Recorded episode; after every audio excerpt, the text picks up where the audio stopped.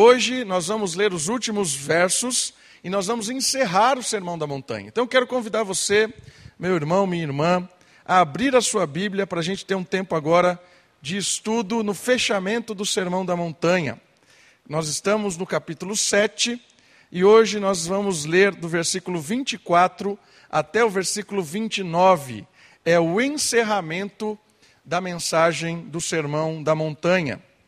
Como a gente tem visto nas últimas três mensagens, nos últimos três domingos, a gente aprendeu que o Senhor Jesus resolveu encerrar o Sermão da Montanha fazendo uma síntese daquilo que ele ensinou, fazendo um apanhado de tudo que ele ensinou e terminando isso com quatro advertências. E essas advertências são através de ilustrações ensinando aquilo que ele já havia ensinado, ou seja, reforçando, repetindo, animando a cada um de nós a continuarmos aprendendo e continuar seguindo esse ensinamento. Nós vimos que o Senhor Jesus falou a respeito dos dois caminhos, caminho estreito, caminho largo. O Senhor Jesus falou logo em seguida a respeito das, da, da, da, do, dos dois. Nossa, me fugiu. Dois caminhos depois foram as duas afirmações. Me deu um branco, irmãos.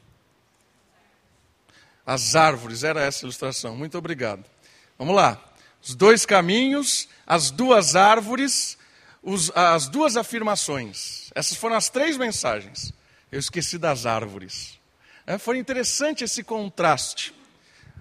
Os dois caminhos, lembrando a vida cristã, que passa pela porta estreita. Depois ele falou a respeito dessas duas árvores como o fruto cristão, aquele que desenvolve a sua vida cristã e começa a dar frutos bons. Depois ele falou de duas afirmações importantes. Não basta apenas ser alguém que tem discurso bonito. Não basta apenas dizer Senhor, Senhor, mas não estar debaixo do senhorio de Cristo.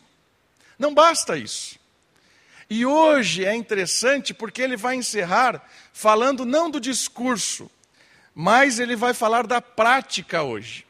Ele vai encerrar com os dois fundamentos. Ele vai encerrar trazendo essa ilustração dos dois fundamentos: a rocha e a areia. Ele vai nos desafiar a pensar a respeito do que esses fundamentos têm a ver com a nossa caminhada hoje? O que esses fundamentos têm a ver com a nossa rotina, com o nosso interesse na fé cristã? O que esses fundamentos têm a ver com o reino de Deus? Então eu queria ler a respeito dos dois fundamentos, o Senhor usando esta ilustração para dar a última advertência e terminar o sermão da montanha. Estão comigo? 24 do capítulo 7. Todo aquele, pois, que ouve estas minhas palavras e as põe em prática, será comparado a um homem prudente, que edificou sua casa sobre a rocha. E a chuva caiu, os rios se encheram, os ventos sopraram e bateram com força contra aquela casa. Contudo, ela não caiu, porque estava alicerçada na rocha. Mas todo aquele que ouve estas palavras, olha o ouvir, ouve as minhas palavras e não as põe em prática, será comparado a um homem insensato, que edificou a sua casa sobre a areia. E a chuva caiu, os rios se encheram, os ventos sopraram e bateram com força contra aquela casa, e ela caiu. E a sua queda foi grande. Ao concluir Jesus esse discurso, as multidões estavam maravilhadas com o seu ensino. Por quê? Porque ele ensinava como quem tem autoridade e não como os escribas. Queridos, não sei se você já ouviu a respeito de construção. Eu ouvi uma vez num, numa, num discurso a respeito de uma construção que eles queriam fazer lá na igreja em Atibaia, e eles tinham comprado um terreno que era meio estranho o terreno, por causa que já tinha sido um pântano lá, alguma coisa assim. A igreja entra em cada enrosco às vezes, né? Eles tinham comprado um terreno que era um meio de um pântano e eles estavam com medo de levantar as coisas. E aí estava num planejamento da diretoria da igreja lá em Atibaia. E eu lembro que alguém que entendia um pouco mais de construção, ele falou a respeito de cavar usar um equipamento para chegar até algo que fosse fixo, estável, duro, ou seja, chegar até a rocha que daria o alicerce para que a gente pudesse construir algo em cima.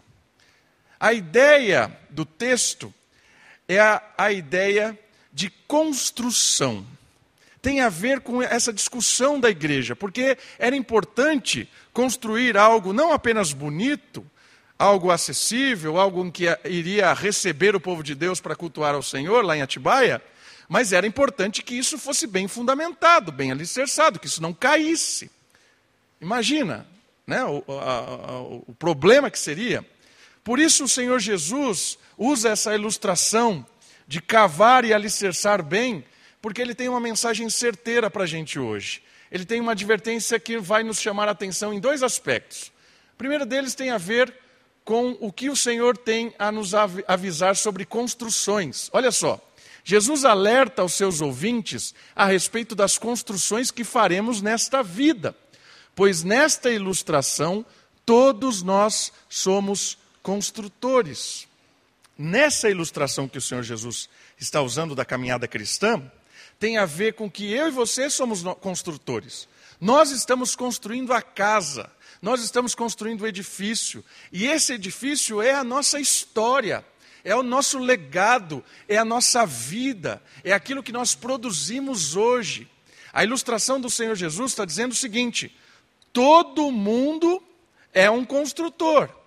Todo mundo precisa estabelecer o alicerce, todo mundo precisa cavar ou não cavar. Mas você decidindo ou não cavar, você é um construtor, eu sou um construtor. Eu estou montando a minha vida, estou montando a minha história. A outra questão interessante que o Senhor Jesus nos lembra como uma, nos lembra como uma advertência é que para o mestre existem somente dois tipos de construtores. Só existem dois tipos, duas formas de construir e de alicerçar a sua casa.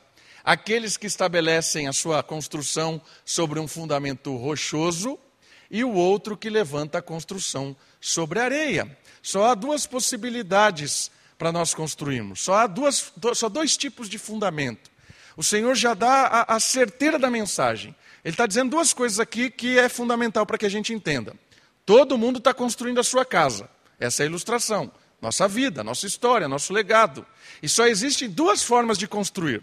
Só existem dois tipos de alicerce: a areia e a rocha. Só existe duas maneiras de construir a nossa história.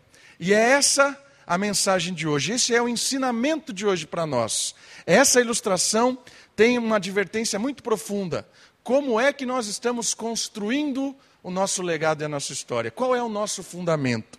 E eu queria que você e eu fôssemos desafiados por essa ilustração e pensemos na nossa construção. Pensemos na nossa vida. Pensemos naquilo que nós temos deixado. Porque a primeira palavra que é importante de ser analisada hoje é o fundamento. O primeiro deles é a rocha. E o que é o fundamento da rocha nesse texto? O que é a rocha?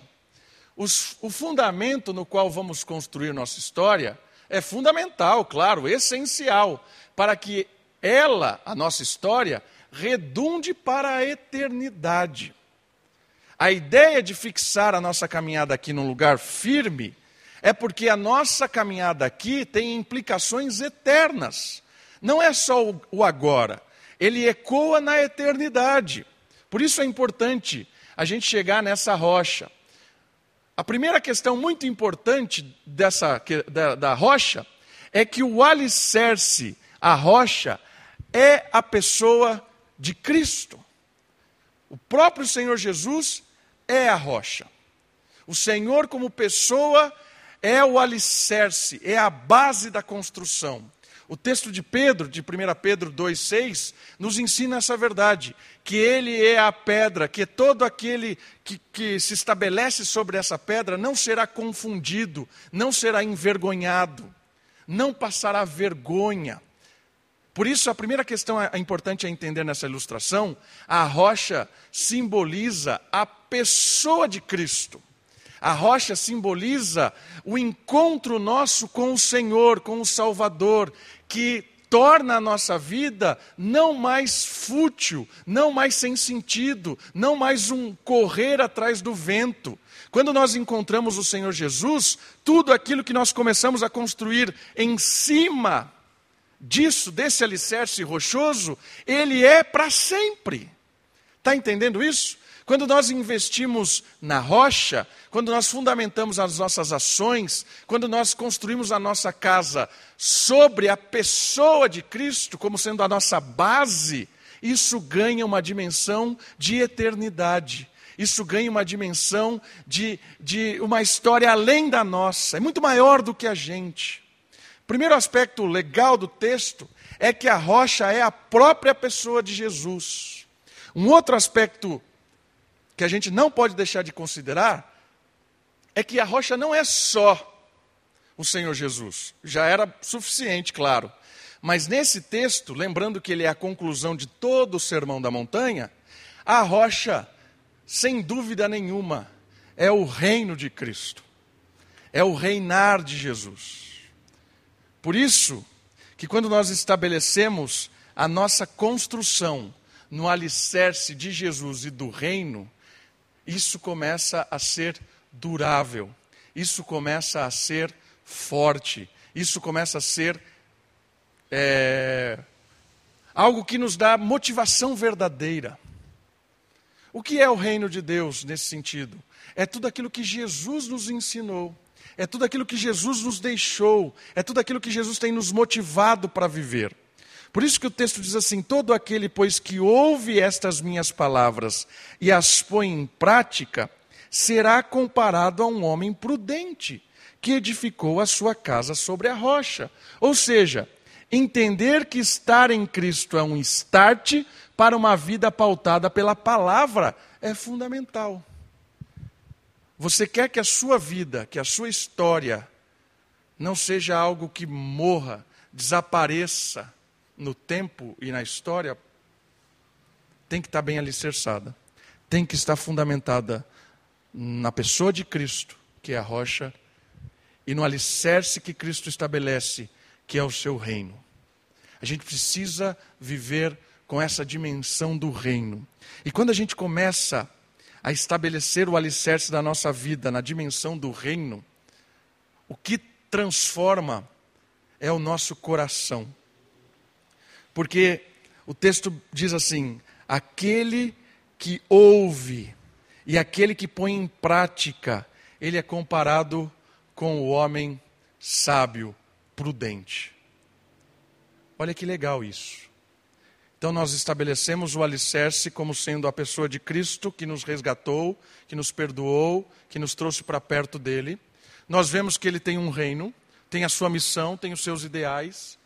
E aí o texto bíblico diz assim: aquele que está na rocha, que está construindo a sua casa no alicerce, dentro do reino, essa pessoa é uma pessoa sábia, prudente. O que isso tem a ver? O que isso quer dizer? Todo aquele que põe em prática os ideais do reino não constrói em vão. Irmãos, o sábio na Bíblia, sabedoria na Bíblia, é sinônimo de pôr em prática a palavra de Deus.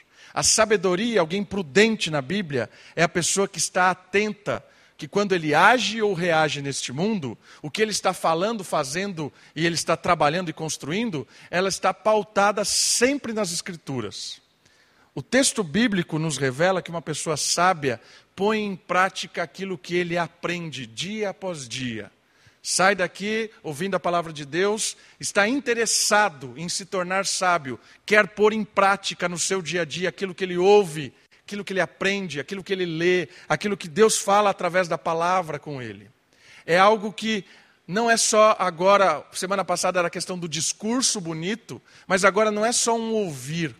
Conhecer a Deus é importante, mas agir em nome de Deus é essencial. Conhecer é algo que começa a trabalhar no nosso caráter, mas agir é algo que faz com que o nosso caráter, o caráter de Cristo sendo formado no nosso caráter, transforme a vida das pessoas. Por isso que a sabedoria só pode estar associada com a palavra de Deus, com a prática da palavra de Deus. Não tem como ser sábio se agirmos por conta própria.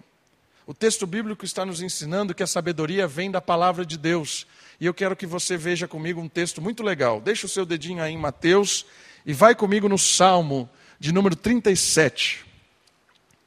Salmo de número 37.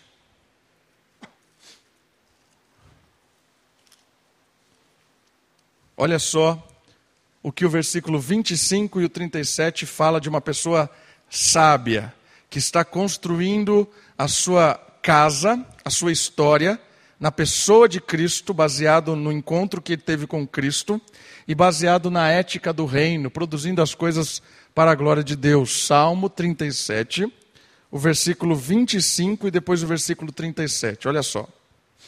Já fui moço e agora estou velho mas nunca viu o justo desamparado, nem seus descendentes a mendigar o pão.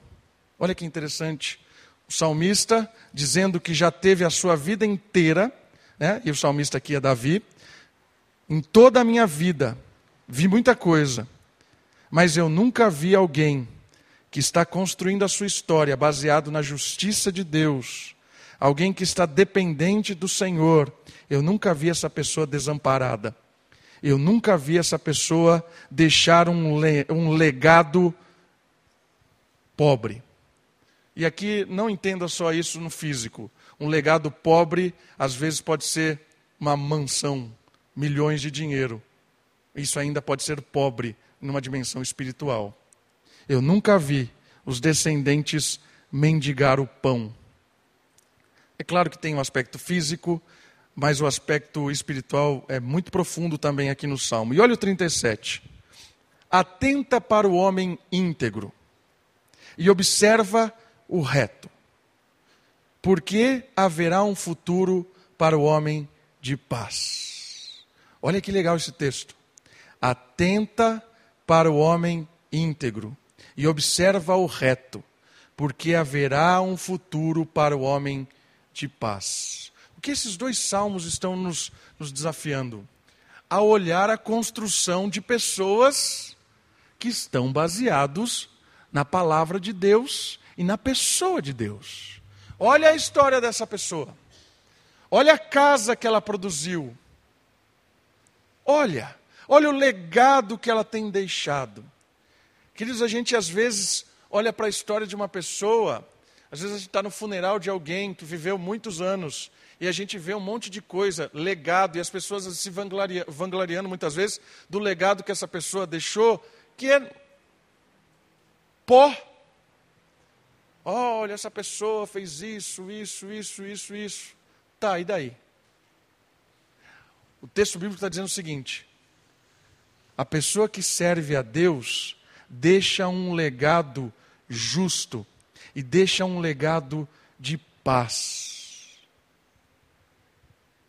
Quando você olha a história de alguém que está construindo no alicerce que é a rocha, essa pessoa deixa descendentes e deixa discípulos que glorificam a Deus anos e anos após a morte dessa pessoa. Ela deixa pessoas que estão falando do trabalho que ela se envolveu para a glória de Deus. Isso está alcançando e alcançando mais e mais pessoas. Fala depois de morto. Tem gente que fala pelas coisas, né? Olha como essa pessoa deixou. Tem gente que fala pela vida. É aquilo que o apóstolo Paulo fala, né? Estou oferecendo a minha vida como libação. O que é libação?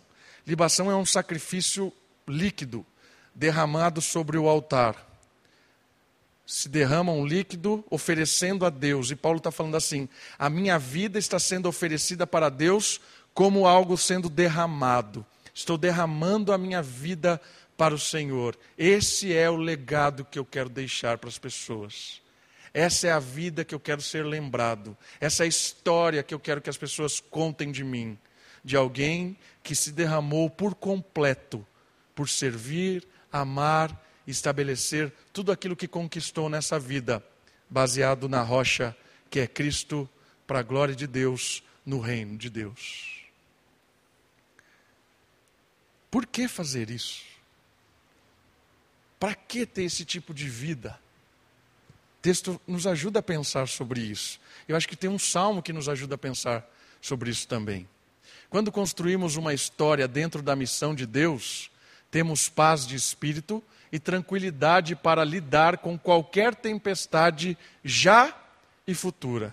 Porque o texto diz assim: aquela pessoa que está montando a sua casa, vai vir a tempestade. A tempestade vai vir. Agora tem a dimensão do já e a tempestade futura. A dimensão dessa tempestade, o que ela vai produzir em alguém que está alicerçado na rocha. E tem um salmo que vai nos ajudar a pensar sobre isso, que é o Salmo 112. Vai um pouquinho para frente. Olha só o que o salmista, no Salmo 112, fala a respeito de alguém lidando com as problemáticas, com a tempestade, com aquilo que chega de forma desesperadora. 112, versículo 7. Olha só como está essa pessoa quando vem a tempestade.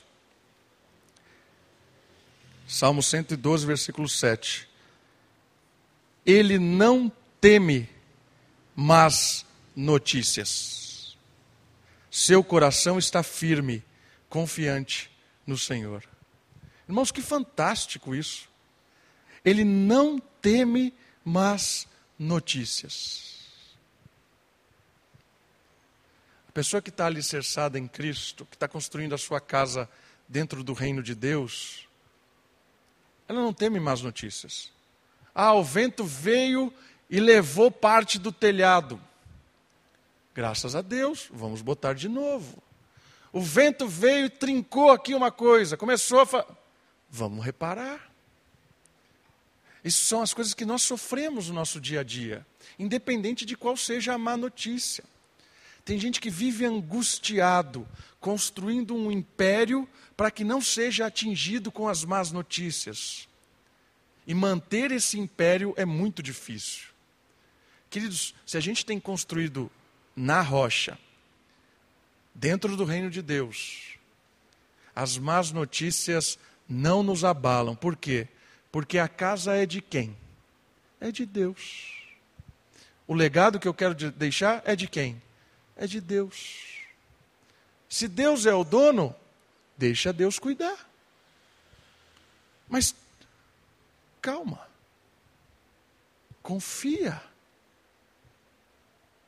Por isso que pode vir a tempestade que vier, pode vir o, o, o, o temor que vier. A pessoa que está construindo a sua história dentro do reino de Deus, não se assusta com as más notícias.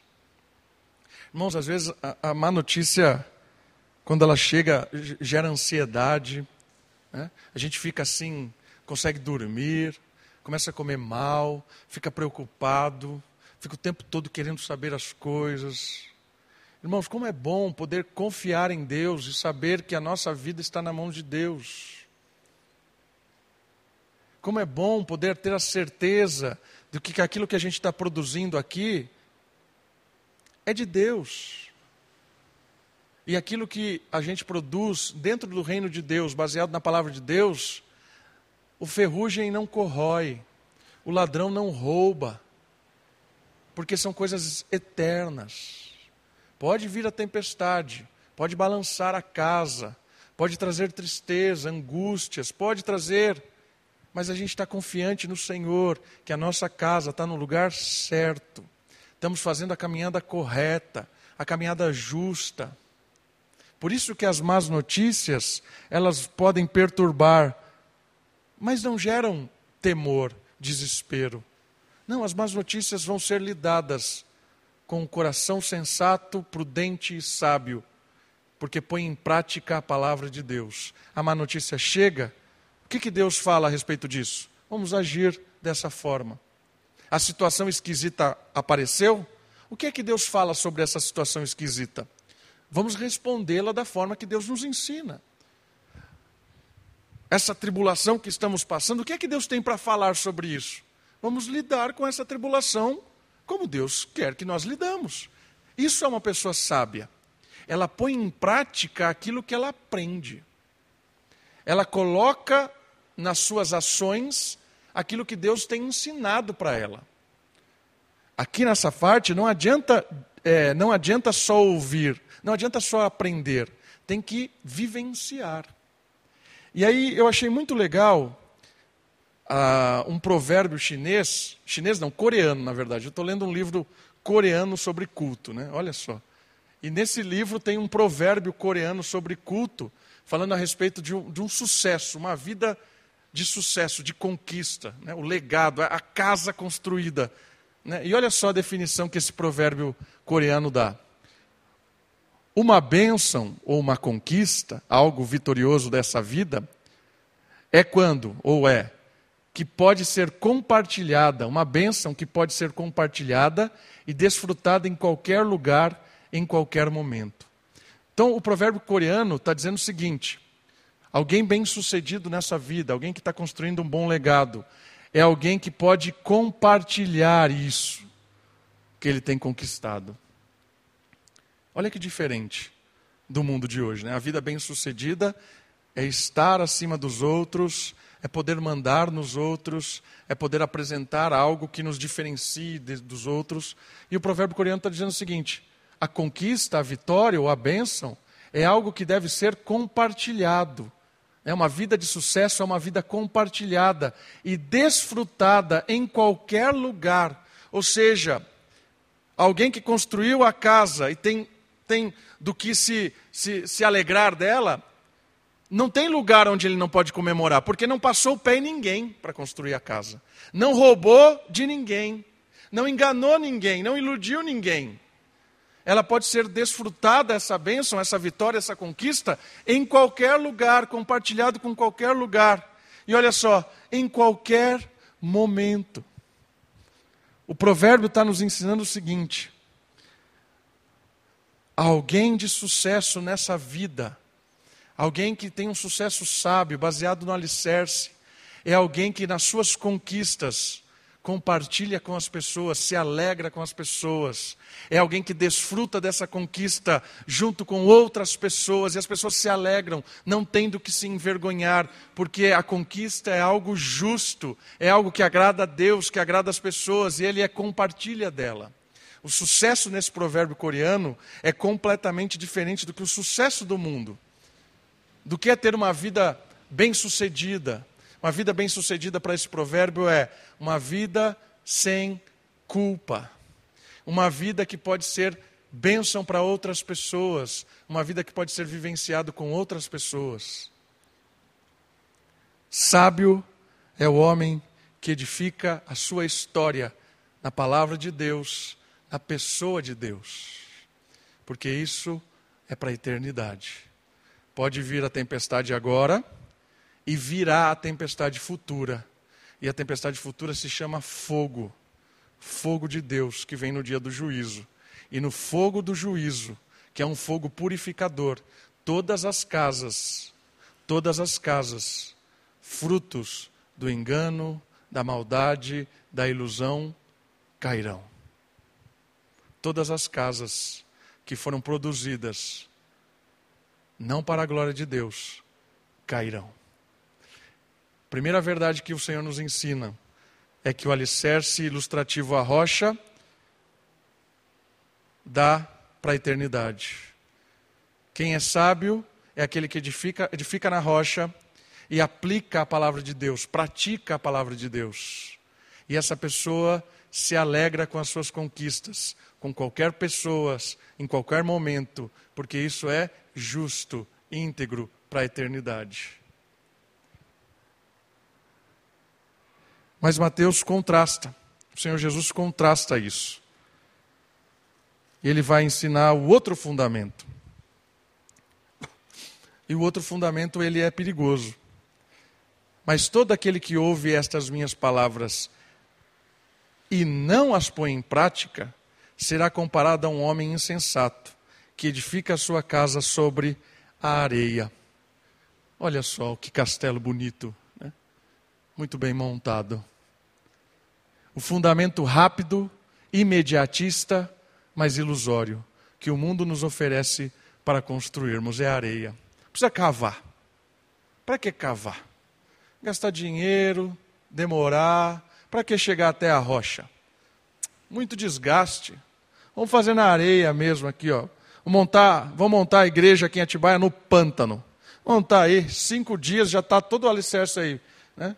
Cinco horas, na verdade. Bota aí tudo aí na areia e vamos subir tijolo. Né? Vamos subir tijolo. Isso é ilusório, irmãos.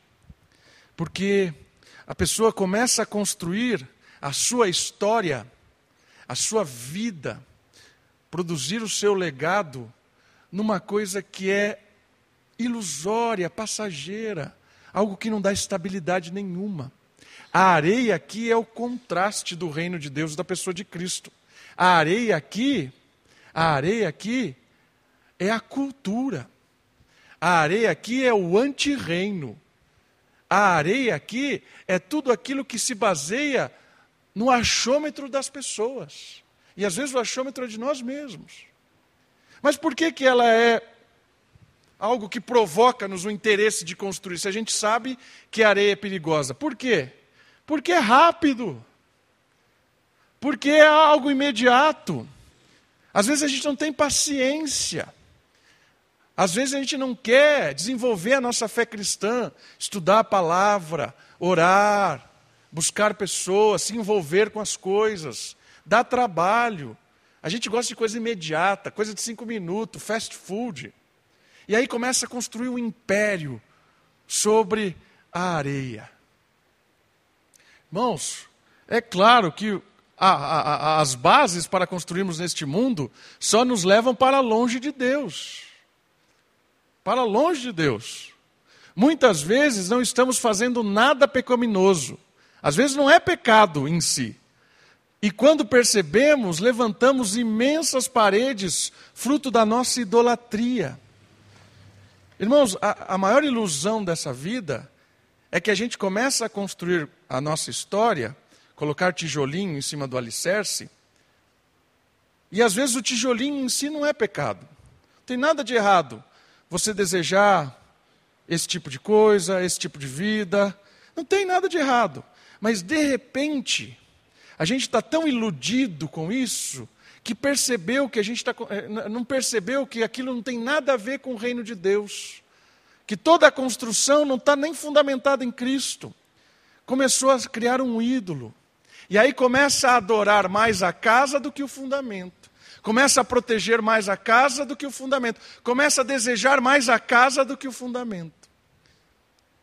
É aqui que começam as, as nossas brigas nesse mundo bobas. Por quê? Porque quando a gente começou a estabelecer na areia, é rápido. Já começou a levantar o negócio. Aí, como você tem muito tempo, não, não precisou muito tempo para cavar, sobrou tempo para discutir a cor da parede. Né? É azul ou é verde? Não, é azul, é verde. Começou a discutir coisas que não tem nada a ver. A gente começa a perder tempo na construção da nossa casa com coisas que são fúteis. A gente começa a perder tempo da nossa vida com coisas que não, eto, não ecoam para a eternidade. Aqui, irmãos, pode ser que a gente já começou a construir alguma coisa sobre a, a areia. Mas pode ser que em determinado momento a gente começou a colocar tijolos já, é, em outro lugar. Eu comecei a estabelecer tijolos sobre Cristo, mas de repente alguma coisa dessa vida começou a me iludir. E aí o discípulo começa a colocar tijolinho em cima da areia. Irmãos, nós somos enganados muitas vezes. Então aqui ele não está fazendo um contraste entre crente e descrente. Não é só esse o contraste. Aqui ele está falando para crente também. Crente que às vezes que está construindo um grande império nessa vida e é um império de areia baseado nas ilusões deste mundo. Estamos perdendo tempo. Construir um lindo castelo que não dura para nada. Está entendendo a recomendação aqui? Ele está falando assim: você que faz parte do reino de Deus, seja alguém que põe a palavra de Deus em prática, sempre alicerçado na rocha. A gente se ilude Olha só, e ele fala a respeito da insensatez. A pessoa que constrói na areia, A pessoa que se ilude por essas coisas rápidas, imediatas, a pessoa ela é comparada ao homem que não põe em prática a palavra de Deus. E essa pessoa na Bíblia é o insensato. Quem é o insensato? Né? O insensato, todo aquele que segue completamente os impulsos, os impulsos do seu coração. Esse é o insensato. Contraste do sábio. O sábio põe em prática a palavra de Deus. O insensato põe em prática o quê? A palavra do seu coração. O insensato é aquele que abre as, as portas do seu coração e viva aquilo que o seu coração está propos, propondo fazer. Esse é o insensato na Bíblia. Ele não está nem aí para a palavra de Deus, ele está aí para o seu próprio coração, para o seu próprio desejo, para o seu próprio bem. Esse é o insensato. Aquele que é pautado pelas sensações e emoções que esta vida pode lhe oferecer, independente do preço que tenha que pagar. E eu quero ir para o texto de Tito com os irmãos. Deixe o seu dedinho aí, Mateus. Vamos lá para Tito. Carta de Paulo a Tito, capítulo 3, versículo 3.